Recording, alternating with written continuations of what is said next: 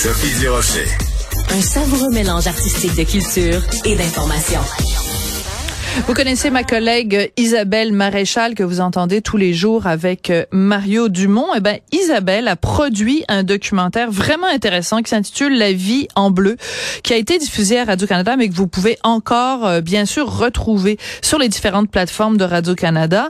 Ça s'intitule La vie en bleu parce que c'est un documentaire sur les 25 ans du Viagra. Le documentaire est animé par le comédien Vincent Gratton et il est réalisé par Lily Marcotte qui est au bout de la ligne. Bonjour, Madame Marcotte.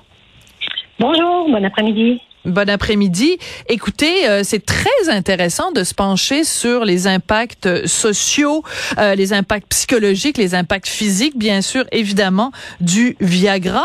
Est-ce que vous, vous avez euh, hésité un petit peu? Parce que bon, de demander à une femme de faire un documentaire sur le Viagra, fallait quand même que vous mettiez les hommes en, en confiance pour qu'ils vous parlent de leur bandaison. C'est c'est quand même assez particulier. Mais euh, les euh, témoins qu'on a trouvés, euh, déjà qu'ils étaient prêts à témoigner à la télé, ça montrait déjà une grande ouverture d'esprit. Et le projet a été mené de main de maître par Vincent Gratton, qui c'était vraiment une conversation entre gars. Et moi, comme documentariste, ben, j'avais quand même un peu d'expérience sur le sujet, puisque j'ai fait la série Le sexe autour du monde, et puis des séries mots d'amour à Télé-Québec et tout. Donc, euh, tous les sujets sont, sont, sont, sont intéressants euh, de mon point de vue. Ah, en effet. Alors, évidemment, quand on pense euh, Viagra, on pense obsession de la performance. On pense évidemment à quel point cette pilule bleue a révolutionné les choses. Et en même temps, ça n'est pas une pilule miracle. qu'est-ce que vous retenez, vous, du documentaire que j'ai vu cet après-midi, qui est vraiment passionnant? Mais qu'est-ce que vous, ça vous a appris, vous, que vous ne saviez pas avant de faire le documentaire? Bien, euh, je, je connaissais quand même le sujet. Mais par contre, euh, ce qui m'a touché beaucoup, moi, c'est qu'on parle très peu de, de santé euh, sexuelle masculine. On parle très peu de santé masculine, mais de santé sexuelle. C'est quand même un tabou, comme le dit un de nos euh, de nos euh, participants, Monsieur Claude Boivin, qui a eu un cancer de la prostate et puis qui a eu de, de sérieux problèmes.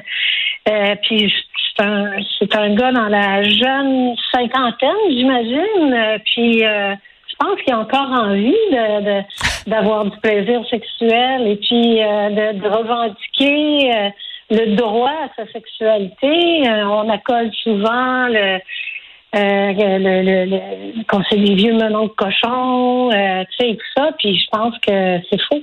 Oui. On va écouter un petit extrait de la. C'est le drôle, hein. Je m'excuse là, mais c'est sur un documentaire sur le Viagra et on va écouter la bande annonce. C'est comme si on remettait en question toute ma masculinité. Et moi, tu me faire pointer sur la rue en me disant Hey, ce gars-là bande pas. Claire de même.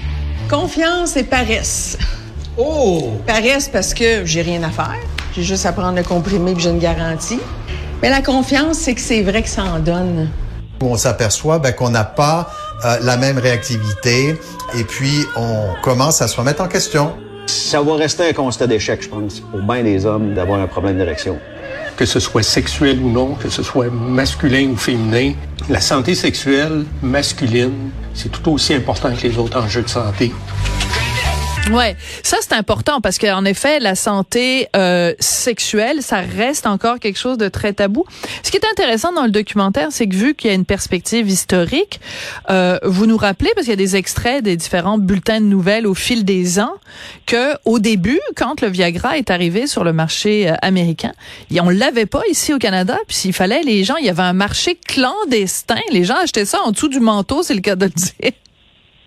Oui, je pense que ça se fait encore, étant donné le prix du médicament euh, qui, est, difficilement euh, abordable, euh, je pense que c'est pour quatre comprimés, c'est quelque chose comme 60 dollars. Alors à ce moment-là, on peut comprendre qu'il y a un marché clandestin pour ça.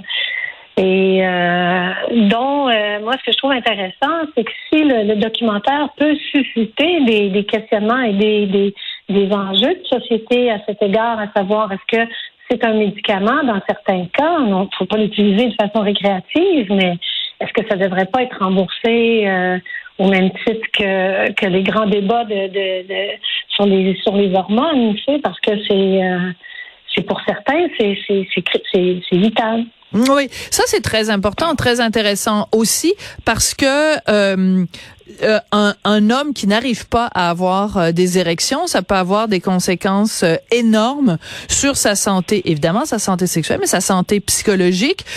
aussi, il y a sûrement des, des, cas de divorce, de séparation causés par justement un problème érectile. Donc, il y a toutes sortes de ramifications. On pense qu'on parle juste d'une petite pilule bleue, mais en fait, ça a des impacts dans plein, plein, plein d'aspects de, de la société. Moi, ce que j'aurais, euh, j'essayais de faire une comparaison à un moment donné quand est arrivée la pilule anticonceptionnelle. Est-ce que c'était vraiment révolutionnaire pour les femmes? Est-ce que le Viagra, Cialis, euh, Levitra ont eu ce, même impact-là sur les hommes, c'est-à-dire une certaine révolution euh, de leur sexualité, à savoir qui vont pouvoir euh, continuer à être performants euh, jusqu'à des âges avancés. Mais dans les faits, c'est loin d'être ça parce que le, le, le, médicament est devenu, dans certains cas et pour plusieurs, une aide psychologique, une dépendance psychologique, des jeunes qui en ont absolument pas besoin, étant donné qu'ils sont constamment confrontés à des images de pornographie, pornographie ou euh, comme le dit un de nos sexologues, il faut toujours qu'elle soit dure, il faut qu'elle soit grosse, euh, le code de la masculinité et tout ça. Alors, c'est, c'est tous ces thèmes-là qu'on, qu'on traite dans le documentaire. Ouais. Euh, à un moment donné, moi, ça, ça m'a beaucoup fait rigoler quand même. on apprend qu'il y avait une, une, fabrication à un moment donné de, de, vraiment un réseau de fabrication de fausses pilules du, du, du, Viagra et que pour avoir le bleu vraiment spécifique, là, reconnaissable entre tous de la petite pilule bleue du Viagra, euh, les petites pilules avaient été vaporisées avec de la peinture pour auto. Excusez-moi, ça m'a fait rire, mais c'est parce que les gens étaient tellement prêts à faire toutes sortes de, de, de, de folies pour en avoir. Ils étaient prêts, j'imagine, à acheter n'importe quelle cochonnerie sur le marché noir. Euh, on en rit, mais c'est pas drôle parce qu'en effet, il y a des gens qui ont développé une dépendance au Viagra et on comprend qu'évidemment c'est une pilule qu'il faut prendre quand on n'arrive pas à avoir des érections, mais il y a plein de gens qui l'ont prise et qui continuent même à la prendre pour simplement augmenter leur érection alors qu'ils ont absolument aucun problème à la base.